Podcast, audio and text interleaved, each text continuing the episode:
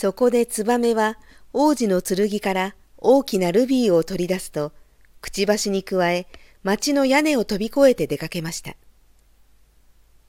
ツバメは白い大理石の天使が彫刻されている聖堂の塔を通り過ぎました。宮殿を通り過ぎるとき、ダンスを踊っている音が聞こえました。美しい女の子が恋人と一緒にバルコニーに出てきました。なんて素晴らしい星だろう。彼は女の子に言いました。そして愛の力はなんと素晴らしいことだろう。私のドレスが舞踏会に間に合うといいわ。と女の子が答えました。ドレスに時計草の花が刺繍されるように注文したのよ。でも、おはりこっていうのはとっても怠け者だから。ツバメは川を越え、船のマストにかかっているランタンを見ました。ツバメは貧民街を越え、老いたユダヤ人たちが商売をして、銅の天秤でお金を計り分けるのを見ました。やっとあの貧しい家にたどり着くと、ツバメは中を覗き込みました。男の子はベッドの上で熱のために寝返りを打ち、お母さんは疲れ切って眠り込んでおりました。ツバメは中に入ってテーブルの上にあるお母さんの指抜きの脇に大きなルビーを置きました。それからツバメはそっとベッドの周りを飛び、翼で男の子の額を仰ぎました。とても涼しい、と男の子は言いました。僕はきっと元気になる。そして心地よい眠りに入っていきました。それからツバメは幸福の王子のところに飛んで戻り、やったことを王子に伝えました。妙なことに、とツバメは言いました。こんなに寒いのに、僕は今、とても暖かい気持ちがするんです。それは、いいことをしたからだよ。と王子は言いました。そこで小さなツバメは考え始めましたが、やがて眠ってしまいました。考え事をすると、ツバメはいつも眠くなるのです。朝になると、ツバメは川のところまで飛んで行き、水浴びをしました。なんと驚くべき現象だと、鳥類学の教授が橋を渡りながら言いました。冬にツバメを見るなんて、それから教授はこのことについて長い投書を地方新聞に当てて書きました。みんながその投書を話題にしました。でもその投書は人々が理解できない単語でいっぱいでした。今夜エジプトに行きます。とツバメは言いました。ツバメはその予定に上機嫌でした。町中の名所を皆訪れてから教会の先頭のてっぺんに長い時間止まっていました。ツバメが行くところはどこでもスズメがチュンチュン鳴いて、素敵な旅人ね、と口々に言っていましたので、ツバメはとても嬉しくなりました。月が昇ると、ツバメは幸福の王子のところに戻ってきました。エジプトに何かことづけはありますか？と声を上げました。もうすぐ出発しますから。ツバメさん、ツバメさん、小さなツバメさん、と王子は言いました。もう一晩泊まってくれませんか？私はエジプトに行きたいと思っています。とツバメは答えました。明日僕の友達は川を登り、二番目の滝へ飛んでいくでしょう。そこではパピルスの茂みの間でカバが休んでいます。そして巨大な御影石の玉座にはメムノン神が座っているんです。メムノン神は星を一晩中見つめ続け、明けの明星が輝くと喜びの声を一声上げ、そしてまた沈黙に戻ると言われています。正午には黄色のライオンが水辺に水を飲みにやってきます。ライオンの目は緑中石のようで、その吠え声は滝のゴーゴーという音よりも大きいんですよ。ツバメさん、ツバメさん、小さなツバメさん、と王子は言いました。ずっと向こう、町の反対側にある屋根裏部屋に若者の姿が見える。彼は紙であふれた机に持たれている。傍らにあるタンブラーには枯れたすみれが一束刺してある。彼の髪は茶色で細かく縮れ、唇はザクロのように赤く、大きくて夢見るような目をしている。彼は劇場の支配人のために芝居を完成させようとしている。けれど、あまりにも寒いので、もう書くことができないのだ。暖炉の中には火の気はなく、空腹のために気を失わんばかりになっている。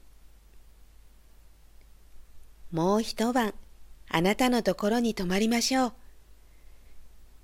良い心を本当に持っているツバメは言いました。もう一つ、ルビーを持っていきましょうか。もうルビーはないのだよ。王子は言いました。残っているのは私の両目だけだ。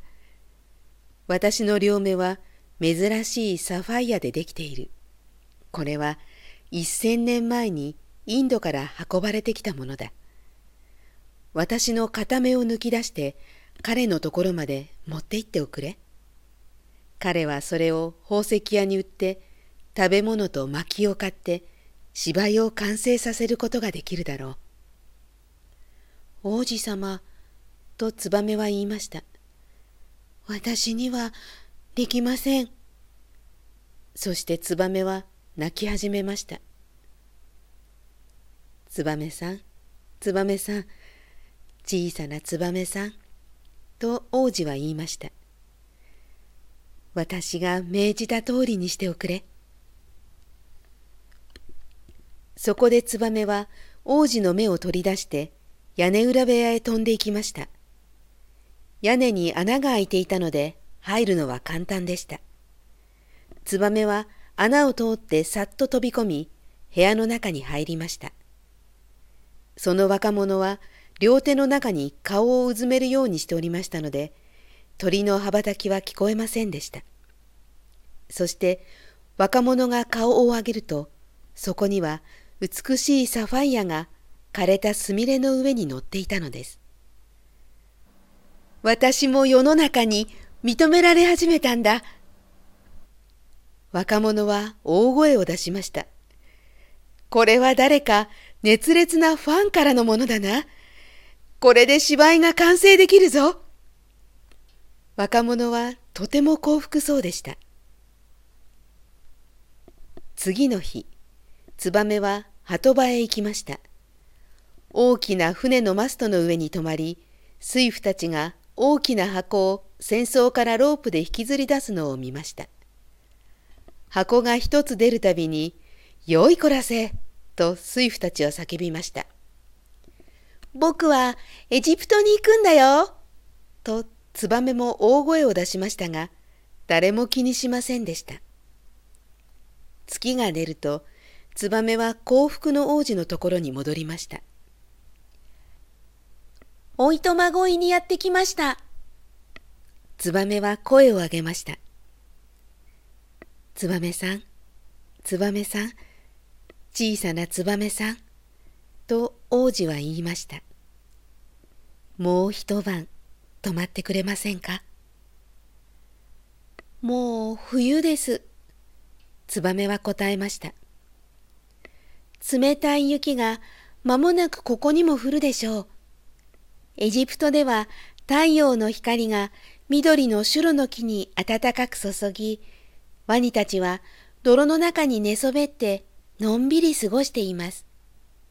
友人たちはバールベック寺院の中に巣を作っており、ピンクと白の鳩がそれを見てクークーと鳴き交わしています。王子様、僕は行かなくっちゃなりません。あなたのことは決して忘れません。来年の春、僕はあなたがあげてしまった宝石二つの代わりに、美しい宝石を二つ持って帰ってきます。ルビーは赤いバラよりも赤く、サファイアは大海のように青いものになるでしょう。下の方に広場がある。と幸福の王子は言いました。そこに小さなマッチ売りの少女がいる。マッチを溝に落としてしまい、全部ダメになってしまった。お金を持って帰れなかったら、お父さんが女の子をぶつだろう。だから女の子は泣いている。あの子は靴も靴下も履いていないし、何も頭にかぶっていない。私の残っている目を取り出して、あの子にやってほしい。そうすれば、お父さんからぶたれないだろう。もう一晩、あなたのところに泊まりましょう。ツバメは言いました。でも、あなたの目を取り出すなんてできません。そんなことをしたら、あなたは何も見えなくなってしまいます。ツバメさん、ツバメさん、小さなツバメさん。と王子は言いました。私が命じた通りにしておくれ。そこでツバメは王子のもう片方の目を取り出して下へ飛んでいきました。ツバメはマッチ売りの少女のところまでさっと降りて宝石を手の中に滑り込ませました。とってもきれいなガラス玉。その少女は言いました。そして笑いながら走って家に帰りました。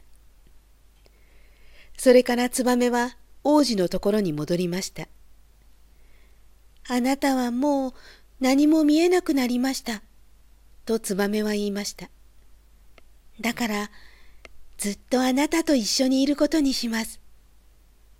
いや、小さなツバメさん、とかわいそうな王子は言いました。あなたはエジプトに行かなくちゃいけない。僕はずっとあなたと一緒にいます。ツバメは言いました。そして王子の足元で眠りました。